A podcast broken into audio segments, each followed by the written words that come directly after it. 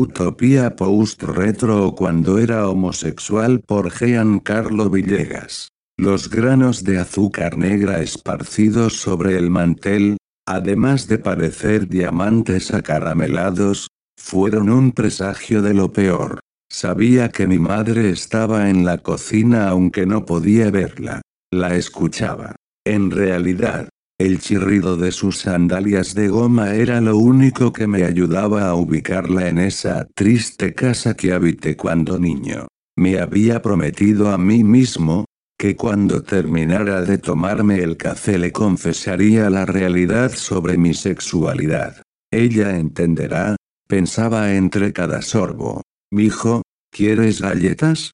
No gracias, mami. ¿Puedes venir acá un segundo? Claro, pero dime rápido que se me quema la comida. Mami, tú sabes que me gradué con honores de la universidad, conseguí un trabajito en una editorial, y ya me mudé a un apartamento en el viejo San Juan. Sí, mijo, dime, ¿qué quieres? Pues nada, mami.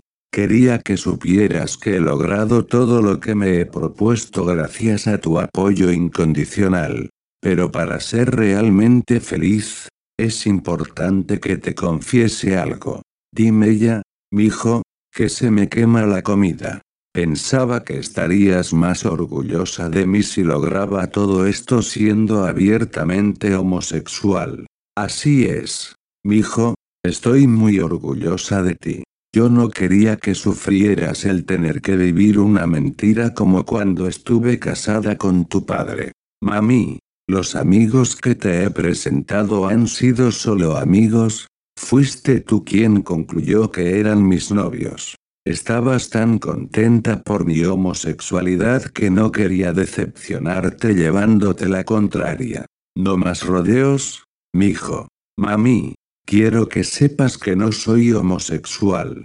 Una lágrima cayó sobre el azúcar negra y los diamantes acaramelados se diluyeron en el olvido.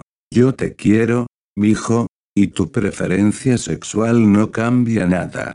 Gracias, mami por comprender. De nada, mijo. Antes de su eterno silencio, mientras caminaba hacia la cocina, lo último que me dijo fue, déjame apagar la estufa. Sus sandalias de goma aparentaron sollozar por ella con cada paso que dio hacia la distancia. Pocos días después, mi madre murió por la tristeza de saber que yo no era homosexual.